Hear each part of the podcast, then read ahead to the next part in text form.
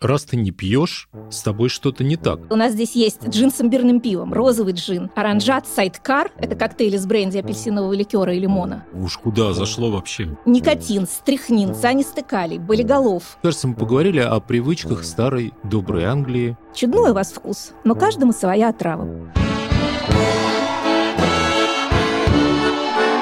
Здравствуйте, дорогие друзья! Это Михаил Шац и подкаст «Я бы выпил». Сразу хочу оговориться, это не просто «я бы выпил», а алкогольно-исторический и даже просветительский подкаст «Я бы выпил», как и все, что делает Арзамас. Наш сегодняшний герой, или можно прямо сказать собутыльник, наверняка знаком всем, ну, хотя бы понаслышке. Речь идет о богате Кристи. Прежде чем начать, я должен поблагодарить спонсора этого подкаста, благодаря которому мы не просто выпиваем, но и можем правильно хранить нашу выпивку. Этот подкаст мы делаем в партнерстве с брендом LG Signature, который производит красивый, технологичный и удобный винный шкаф. Ну а наш сегодняшний эксперт и специалист по Агате Кристи, филолог, переводчик, доцент филологического факультета МГУ Александра Борисенко. Здравствуйте. Скажите, а почему Агата Кристи вас э, так э, интересует, Александра? Я просто люблю читать ее детективы, и особенно я люблю ее автобиографию. Я считаю, что это совершенно прелестная книга. Это чистый случай удовольствия от чтения. Отличные рекомендации прямо с самого начала. Но все-таки, если мы возвращаемся к именно этому аспекту жизни Агаты Кристи, о ее отношениях с алкогольными напитками. Насколько мне известно, Агата Кристи не специализировалась на них вообще. Агата Кристи не специализировалась на них, хотя, безусловно, могла выпить какой-нибудь коктейль и очень радостно описывала всякие сложные коктейли в своих детективах. Видимо, они ее как-то радовали. Но ее собственным любимым напитком были сливки. Диванширские сливки, которые она поглощала в огромных количествах, и свою подругу, которая тоже очень любила сливки, она называла собутыльницей как раз, поскольку они их пили вместе. Ну что ж, про сливки, конечно, можно делать большие форматы, но нам бы хотелось все-таки к более традиционным напиткам. Почему у нее так не сложились отношения с алкоголем? Скажите? У нее не то, чтобы не сложились отношения с алкоголем, у нее никаких сложных отношений с алкоголем не было. Просто она им не очень интересовалась. Угу. Но, конечно, как автор детективных романов, она очень ценила алкогольные напитки, потому что в них можно было всыпать или влить самые разнообразные яды. И многие ее персонажи, выпивая какой-нибудь коктейль или бокал шампанского, падали замертво. Развивали а, сюжет, скажем так. Да, развивали сюжет. Поэтому нельзя сказать, что она совсем не интересовалась алкогольными напитками. Вот мы только что затронули, наверное, интересный нюанс. Ведь ее любовь или знание фармакологии связано с э, каким-то эпизодом ее биографии, да? Да, даже двойным эпизодом. Она во время Первой мировой войны работала в госпитале, и сначала она была медсестрой, ей это очень нравилось. Она пишет в автобиографии, что если бы дальше судьба не сложилась по-другому, она вполне могла бы сделать это своей профессии, и нравилось ухаживать за больными. Но потом ее перевели в провизорскую. Она даже сдавала какой-то экзамен, чтобы быть помощником провизора и помогать изготовлять лекарственные препараты. И там она очень заинтересовалась лекарствами и вообще всей этой химией, и с ядами она проявляла большую точность в своих литературных произведениях она очень аккуратно относилась к тому, какие яды очень изобретательны. У нее количество ядов, которые она использует, огромно. И во время Второй мировой войны она опять пошла работать в госпиталь, то есть вернулась к этому своему занятию и, в общем, всю жизнь этим интересовалась. Давайте на всякий случай скажем годы жизни Агаты Кристи. Она родилась в конце... 1890 да, году. 19 века. Да. И, и прожила, слава богу, две трети 20-го. 1976 да. она умерла. То есть она еще человек, конечно, отчасти викторианский. И она в своей юности застала все вот это вот традиционное веселье, когда молодые девушки собирались, когда они подыскивали себе мужа, было принято устраивать танцы или вечеринки, и там подавали всякие коктейли. И кроме того, Агата Кристи очень много путешествовала, это была ее страсть. Поэтому она с удовольствием упоминает всякие напитки иных стран. И, в принципе, при том, что сама она явно не питала никакого особого пристрастия к алкоголю, она много играет тем, что и как пьют люди, и что они об этом думают. И прежде всего это связано с ее главным героем, с Аркюлем Пуаро, который все время страшно шокирует англичан тем, что и как он пьет. Сам, в свою очередь, он очень морщится, когда смотрит, что и как пьют англичане. Он же бельгиец, по-моему, да? Он бельгиец. Да. И Агата Кристи совершенно намеренно, играя на такой английской традиционной ксенофобии, делает его смешным иностранцем. Он сам отыгрывает вот эту свою иностранность, и если он хочет усыпить бдительность окружающих, то он начинает делать особенно много ошибок, употреблять особенно много французских выражений, восклицаний, и, соответственно, окружающим людям он кажется глуповатым. И совершенно напрасно. Вот, скажем, рассказ «Родосский треугольник», где на Родосе собирается некоторая компания, и там происходит убийство впоследствии. Вот там собирается эта компания вечером, и мы немедленно видим такой разговор. Что вы будете? Мне розовый джин, спасибо. Хорошо, генерал, спасибо, виски с содовой. Я тоже, а вы, месье Пуаро? Вы очень любезны, я бы выпил сироп де касси. Сироп чего? Сироп де касси, сироп из черной смородины. А, ликер. Надеюсь, он здесь есть, никогда о таком не слышал. Да, он здесь есть, но это не ликер. Дуглас Голтер смеялся. Чудной у вас вкус, но каждому своя отрава. Пойду закажу. То есть мы здесь видим во-первых, некоторое разнообразие, и О, дальше в этом рассказе дальше будет больше. Про розовый джин-то я вообще впервые слышал. А розовый джин – это, в общем, обыкновенный джин, в который добавили каких-нибудь розовых фруктов, там клубнику, грейпфрут, что-нибудь такое. И он поэтому, соответственно, имеет такой приятный оттенок. Мгм. Вообще у нее много упоминается всяких интересных напитков и коктейлей, и смешно, что каждый раз все думают, что все-таки этот сироп декаси должен быть алкогольным напитком, а он, в общем, это густой такой черно-смородиновый сок, который в основном добавляется в коктейли. А Пуаро его пьет в чистом виде. Ну, бельгиец, чего с ним Да, да, да, да. И вот все англичане сразу думают, бельгиец, чего с него взять? Кроме того, он мятный ликер употребляет и может выпить смесь имбирного пива с лимонадом, но так уже с некоторым отвращением. А в остальном придерживается своего любимого сиропа, сироп де касси, и все англичане всегда над ним за это издеваются. Ну, слушайте, а вот мне сейчас пришла мысль. То есть практически он не потребляет алкоголь, Рикюль? Ну, В- практически. Очень, да, Ну, немного, пиво, да, ну, какао он там? любит пить. Какао, ну, Да, ну какао, -то, куракао я еще понимаю, но какао-то, ну, это уж точно не алкоголь. да. А, может быть, это вот э, Агата Кристи себя воплощает в Эркюле, вот эту свою нелюбовь к алкогольным напиткам. Вы знаете, я в этом сомневаюсь. Я думаю, что для нее это просто не было какой-то важной темой. Для того, чтобы воплощать свою нелюбовь к алкогольным напиткам, надо ее как-то осознавать. Ну, я думаю, она вполне розового джина могла выпить. Я, С я, удовольствием. я вот про себя могу сказать. У меня было так однажды. Я полгода не пил вообще. Ну, просто потому что вот переболел гепатитом каким-то там, и мне сказали, врач, полгода нельзя пить. Вот. И я попал в ситуацию, когда в компании, в которой ты находишься, а особенно в русских компаниях, ну, в которые я, собственно, большей частью попадаю, это вызывает наибольший шок у людей. Наибольший шок и, главное, сразу такую настороженность. Понимаете? Ну, то есть, раз ты не пьешь, с тобой что-то не так. И, и, кстати говоря, вот эта вот э, отсылка к болезни, она вот успокаивала людей, и они отставали тогда сразу. Вот у Агаты Кристи ведь, наверное, тоже было и непросто в компании пьющих людей Но постоянно слыть вот таким трезвенником. я вас уверяю, что она не попадала в такую компанию пьющих людей, как вы попадаете. Это Да? было, да, это была Вы несколько думаете? другая. Я думаю, это была несколько другая компания. И Кроме того, она была женщина, она была приличная викторианская женщина. От нее никто не ожидал, что она будет пить. Более того, от нее еще в юности не ожидали, что она будет на людях есть, потому что считалось, что девушка должна клевать как птичка и быть слабенькой Да что и вы. нежненькой. Ну, такая была викторианская Мгм. мода, которая еще отчасти сохранялась в начале века. Но от нее никто ничего такого не ждал. Если она выпивала какой-нибудь коктейль, то вот именно это было то, что приличная женщина и может себе позволить. Так что ей было легче. А вот Эркюль Пуаро, в отличие от нее, конечно, испытывал некоторые... Ну, то есть, я думаю, англичане постоянно комментировали его привычки питейные, и он этим несколько даже, как мы видим, бравировал. А как Агата Кристи использует алкоголь, давайте я вам прочитаю чуть-чуть дальше. Да, Они, значит, конечно. эта компания продолжает пить в том же рассказе. «Кто хочет выпить?» – спросил капитан Чантри, оглядывая компанию.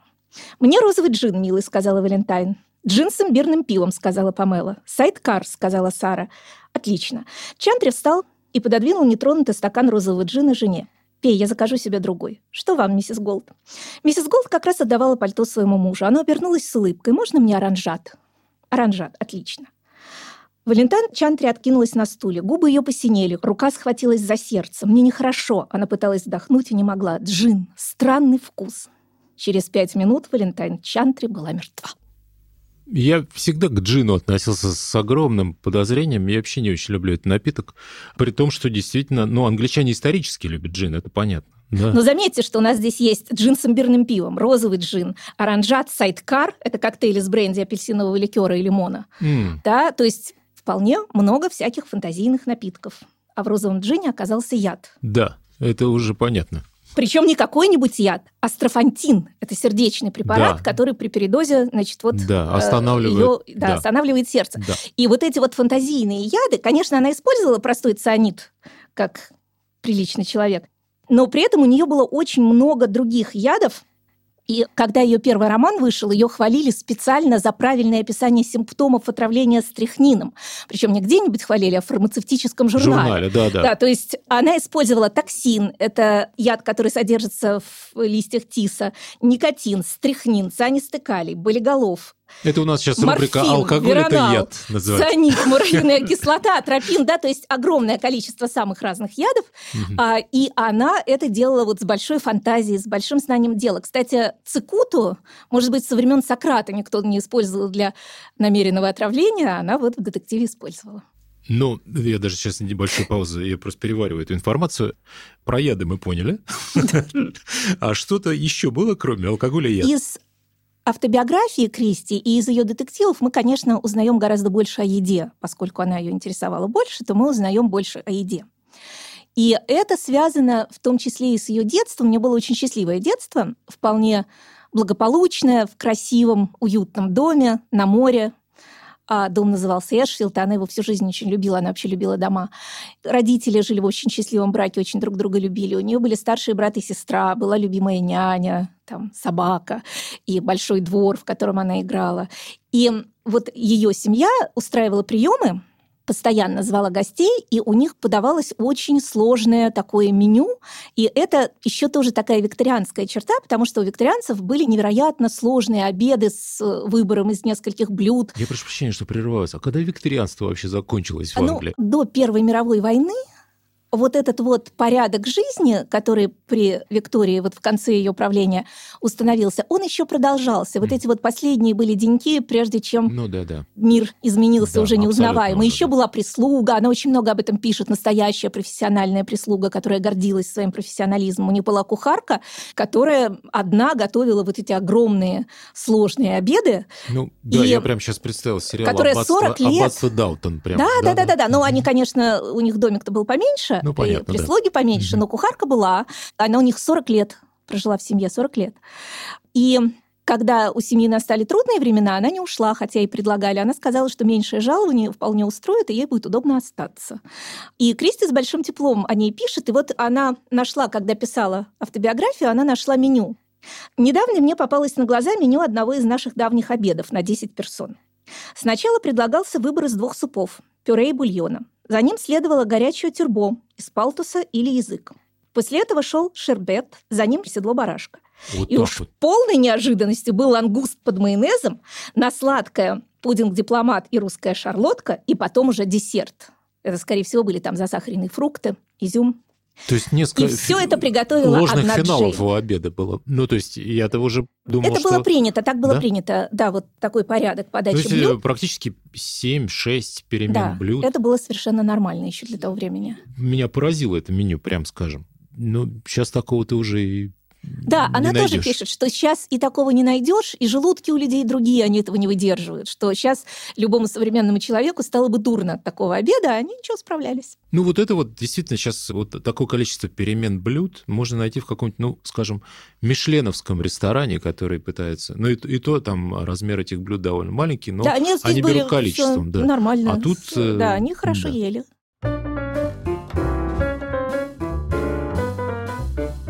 У Агаты Кристи был не менее известный, хотя и гораздо менее симпатичный современник опергруппенфюрер СС, вице-канцлер Германии Герман Геринг. В отличие от Агаты Кристи, Геринг очень любил и собирал вино.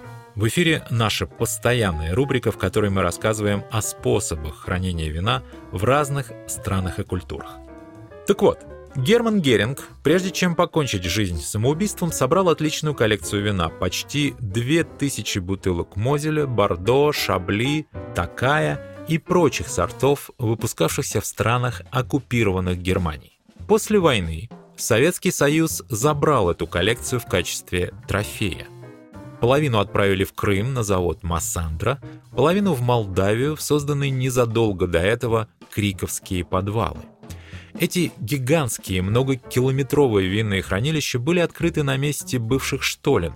В них на протяжении столетий вырабатывали камень. В 2005 году Криковские подвалы вошли в Книгу рекордов Гиннесса как самый большой винный погреб в мире. На тот момент там хранилось около полутора миллионов бутылок вина. Каждый год там проводят забег на 10 километров, он называется Wine Run. Таким образом, коллекция Геринга стала жемчужиной крупнейшего винного собрания, которое сегодня считается национальным достоянием Молдавии. Для чуть более скромной коллекции подойдет винный шкаф, который производит партнер нашего подкаста бренд LG Signature. В каждом из трех его отсеков можно настроить оптимальную температуру для красных, белых и игристых вин. Всего в шкафу помещается 65 бутылок. А мы возвращаемся к Агате Кристи. Поговорив довольно подробно о пристрастиях Эркюля Пуаро, мы, по-моему, незаслуженно упустили миссис Марпл. Она вообще выпивающая была старушка или... Прежде всего, она мисс Марпл, потому что она старая дева. Мгм. Она никогда не была замужем. Она, конечно, не особенно выпивающая. Я думаю, какого-нибудь ликеру и она могла при Мгм. случае принять. Но она в основном, конечно, по старому доброму английскому чаепитию. Мгм, мгм. То есть тоже не из этих. Тоже не из этих. Мгм. И тут скорее и Пуаро, и мисс Марпл, особенно мисс Марпл, это такая фигура из прошлого, это вот она была похожа на подружек бабушек Агаты Кристи, вот такие старушки там у них собирались.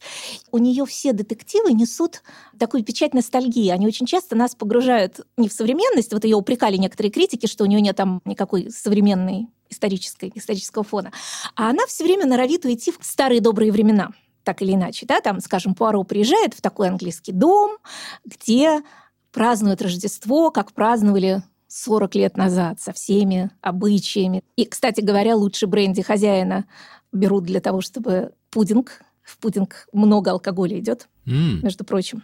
И Агата Кристи с огромным удовольствием это все описывает, потому что это действительно Рождество ее детства. Вот она пишет в предисловии к сборнику, куда входит рассказ «Приключения рождественского пудинга», она вспоминает. «Я была очень худенькой и болезненной на вид девочкой, но на самом деле здоровье у меня было превосходное, равно как и аппетит. В доме было несколько мальчишек, так мы с ними устраивали турнир, кто кого переест на праздничном обеде. К супу из устриц и к палтусу мы почти не притрагивались, зато накидывались на отварную жареную индейку и на говяжий филей, каждый уминая по две порции, представьте себе это. А потом подавали рождественский пудинг с изюмом, и сладкие пирожки, и бисквит со взбитыми сливками, и уйму прочих лакомств. Это при том, что мы весь день постоянно жевали шоколад. И представьте, чувствовали себя превосходно. Ни у кого никогда не болел живот. Я должна сказать, что я особенно благодарна переводчику и Борисову за то, что он правильно переводит название рождественских блюд, что случается нечасто. Ну, подождите, ну здесь пудинг, филе и, э, собственно, индейка. Да, по-английски там плам пудинг, который постоянно переводят как сливовый, Сливовый, пудинг. да? А на Мгм. самом деле он к сливам не имеет никакого отношения, он пудинг с изюмом. Плам в кулинарных контекстах часто означает изюм. В чем можно убедиться, открыв словарь или посмотрев любую кулинарную книгу. И, кроме того, там фигурирует pies, которые очень легко перевести как пирожки с мясом, потому что они meat. Но на самом деле он правильно переводит сладкие пирожки. Это такие корзиночки, в которых там всякие ягоды и так далее. То есть это очень ценно. Ну, Потому что интересно- это редко. Да, интересно ведь то, что Агата Кристи была очень популярна в Советском Союзе, да? И во времена неизобилия, скажем так, продуктового в Советском Союзе, Да. Да и, собственно, наверное, невеликого знания английского языка. Ну, в силу, скажем, не потому, что люди не изучали английский язык. Я просто тоже изучал в Советском Союзе английский язык. Это некий набор штампов, стереотипов. London is the capital of the Great Britain и так далее. Но я к тому говорю, что вот то, о чем вы говорите, это уже это практика, это, это такие вещи, которые... Вы знаете, это не совсем, это не только из-за этого, потому что вообще были переводчики, которые очень хорошо знали английский язык. Вот это, особенно с едой и со всякими деталями быта, тут была смесь причин. Во-первых, конечно, трудно было что-то узнать.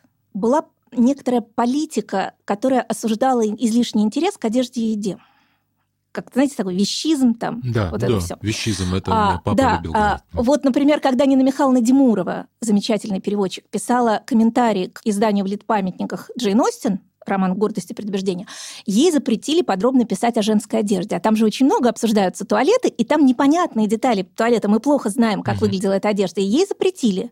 Ей сказали, что это не нужно советскому человеку. И точно так же к еде, во-первых, в Советском Союзе не было много какой еды, которая упоминалась в романах. И, ну, как бы не считалось хорошо это вот все подчеркивать.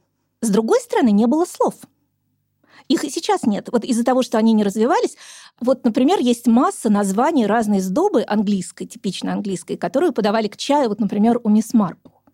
Это до сих пор большая проблема для переводчика, потому что очень многих слов по-русски нет. И поэтому их заменяли более или менее на что попало. То есть поскольку вся вот эта вот заграничная реальность была где-то за железным занавесом, то очень часто вещи, которых не было, заменялись чем-то. Это была абстрактная реальность. Ты видишь какую-то непонятную сдобу, пишешь «булка». Да, там в переводе «Цитадели Кронина» есть чудесный момент, когда люди серьезно обсуждают, зачем в мартине льют оливковое масло. Ну, в оригинале понятно, да, зачем оливку кладут. Да. Но поскольку ни переводчик, ни читатели не видели ни мартини, ни оливок, ни оливкового масла, то им было совершенно все равно, оливку туда кладут или масло льют было совершенно вот какое-то абстрактное отношение к переводу вот этих вот деталей, особенно еды. Кроме того, еда не казалась... Помните, был Хазанов, вот эта миниатюра «Я из кулинарного техникума»? Да, конечно. Казалось, что нет человека презреннее, чем тот, который из кулинарного техникума. Угу. Да? Угу. И, конечно, вот этот вот всплеск интереса к еде, который произошел в наше уже время, да, когда все готовят, все ездят, все интересуются едой, мужчины готовят. Ну, вот э, среди молодежи, да, там поколение наших детей, мальчики все готовят, причем всякие сложные блюда, потому что это стало модно. То есть сегодня переводчик не может себе позволить той приблизительности перевода деталей, которую он мог себе позволить. Во-первых, читателям доступен оригинал. Во-вторых, читатели путешествуют. И в-третьих, ну, это как бы уже непонятно зачем. Зачем перевирать детали, когда не нужно. Потому что в советское время, предположим, Рита Райт почти наверняка знала, что такое гамбургер. Ее так и ленивый не пнул за то, что она написала бутерброд с котлетой. А что она должна была написать? Ее читатель никогда не видел этого гамбургера. Ну как его да, вот что, да, что она должна была написать? Да, она написала совершенно правильно. Но просто поскольку эпоха сменилась, то сейчас уже правильно другое. Да. И редакторы тоже очень серьезно относились к проблеме, например, хорошего русского языка, то есть три что подряд редактор бы не допустил. А плюшку вместо маффина легко. Знаете, у нас когда в 91 году в Ленинград пришла перестройка, первое, что открылось, это были вот как раз вместо гамбургеров продавались Санкт-Петербургеры. Хорошо. Ну, то есть люди всегда стремились к этому. Ну, просто не знали, как правильно назвать это. Но в целом они этого хотели. Да, насчет Агаты Кристи и ее славе в советское время. Агата Кристи действительно была очень знаменита в советское время, но я как раз недавно поинтересовалась, как она издавалась. Практически не было ее отдельных книг, где был бы только ее роман. Ее романы были Сборник. или в сборнике «Зарубежный детектив», или в основном в каких-нибудь журналах, часто региональных, подальше от Цезаря далеко и от Вьюги потому что детектив тоже был под подозрением. Сохранилась рецензия Норы Галь 65-го, по-моему, года, где Нора Галь категорически говорит, что не надо печатать очередной детектив Агаты Кристи, «Печальный кипарис», там упоминается. Потому что что, сколько можно? Детективы ничего не дают ни уму, ни сердцу. Что это пустое чтение, что не надо потакать дурным вкусом читателей, бумаги-то не хватает на хорошие произведения, да, и его тогда не напечатали. То есть Агату Кристи удивительно мало печатали в советское время. Было огромное количество ее непереведенных, неизданных произведений. Поэтому после перестройки ее кинулись переводить. И сейчас, если мы откроем сайт FantLab, где хорошо собраны все издания и переводы, детективы, фантастики, то мы увидим, что каждый ее роман в 90-е годы появляется в трех, четырех, пяти, восьми переводах. То есть огромное количество. Есть что сравнить. И вот, например, мы видим «Отель Бертрам» — один из тех романов, который был переведен в советское время, в 1986 году, Наталья Ильиной. И мы там читаем приличная дама в таком отеле, который тоже имитирует прежние времена, она говорит, что вот как хорошо, что это вот последнее место в Лондоне, где можно получить настоящие плюшки. Что-то а, из Карлсона, по-моему. Да, что-то из Карлсона. Именно. В прошлом году, когда я была в Америке, в меню на завтрак значилось нечто, именуемое горячими плюшками. Ничего общего. Кекс с изюмом. И думаешь, господи, действительно, зачем же кекс с изюмом называть плюшкой? Да, что ж Странно, такое? Да. Потом читаем следующий перевод, уже 99-го года, Грековой. Единственное место в Лондоне, где еще можно получить настоящие оладьи. Mm. Вы знаете, когда я поехала в прошлом году в Америку, там у них в меню завтрака значились оладьи, ничего общего с настоящими и так далее. Тоже что-то вроде кексов с изюмом. Опять же думаешь, боже мой, ну как же можно перепутать оладьи и кексы с изюмом? И, наконец, перевод 2017 года Ибрагимовой. Это единственное место в Лондоне, где еще можно поесть маффины. Конечно, в оригинале маффины. Сегодняшний читатель знает, что такое маффины. И поэтому замечание о том, что в Америке подают маффины, а на самом деле это кекс с изюмом, становится по-настоящему смешным, потому что маффин некоторым образом есть и кекс есть с изюмом. Кекс, да. да. То есть истинный смысл высказывания как-то вот проясняется, да, совершенно непонятен в двух предыдущих переводах. И Та же судьба постигает, конечно, сконы, эти несчастные бискетс, которые бесконечно бисквиты и так далее. Да? То есть это вот яркая черта советского и сразу перестроечного постсоветского перевода, когда еще еда не стала важной. Есть еще такой момент, даже если все правильно переведено, мы не всегда себе представляем, как готовились пироги, каким способом.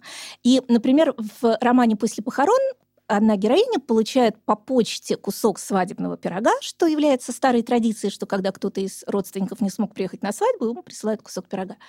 И свадьба, видимо, была как-то уже какое-то время назад. И поэтому, когда она попадает в больницу с отравлением, мы не удивлены да, потому что если мы себе представляем мы знаем, свадебный пирог с кремом... Мы знаем, как работает почта, поэтому... Да, мы знаем, как работает почта. Мы себе представляем свадебный пирог с кремом и думаем, что да, конечно, если он три недели полежал, то, конечно, ты попадешь в больницу, никакого стряхнина уже не надо.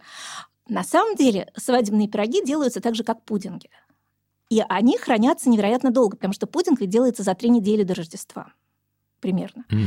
И он делается с огромным количеством алкоголя, и у него еще есть такой мощный консервант околопочечный говяжий жир. Ну, он используется... Это важно. Да, ну, на самом деле это Конечно. действительно серьезный консервант.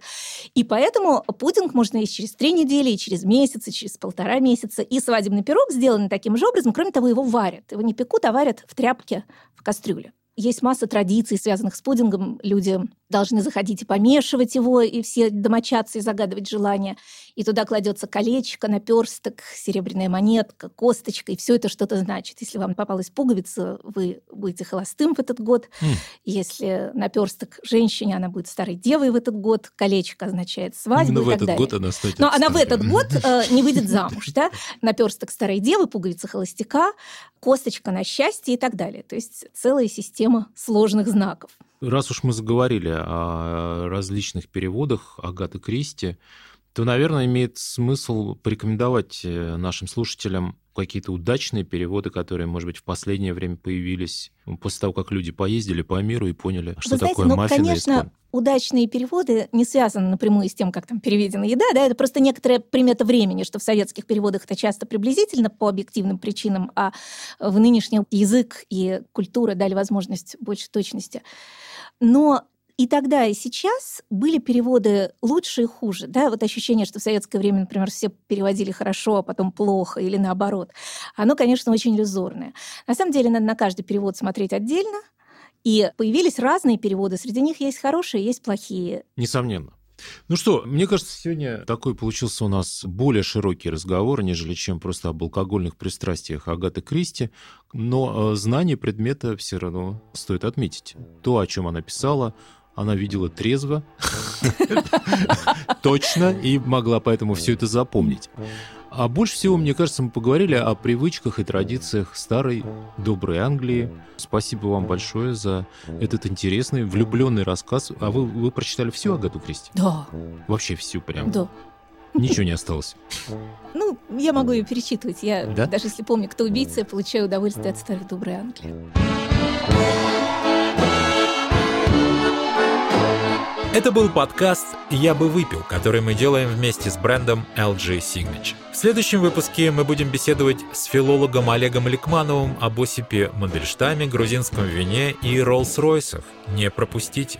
Кроме того, в приложении «Радио Арзамас» вы можете прослушать первый сезон подкаста «Я бы выпил». Ну и, наконец, если вам понравился наш разговор с Александрой Борисенко, то там же в приложении «Радио Арзамас» есть ее лекция в курсе «Как читать любимые книги по-новому», посвященная роману Джейн Эйр. А над этим выпуском работали я, Михаил Шац, редактор Вячеслав Рогожников, выпускающий редактор Дмитрий Перевозчиков, звукорежиссер Юлия Глухова, факт-чекер Михаил Трунин, расшифровщик Кирилл Гликман. Спасибо студиям звукозаписи Глаголев FM и Резонант Arts, а также лейблу Fancy Music. В подкасте звучит песня Джейсона Уэбли «Drinking Song» и композиция Игоря Яковенко «The Other Thing».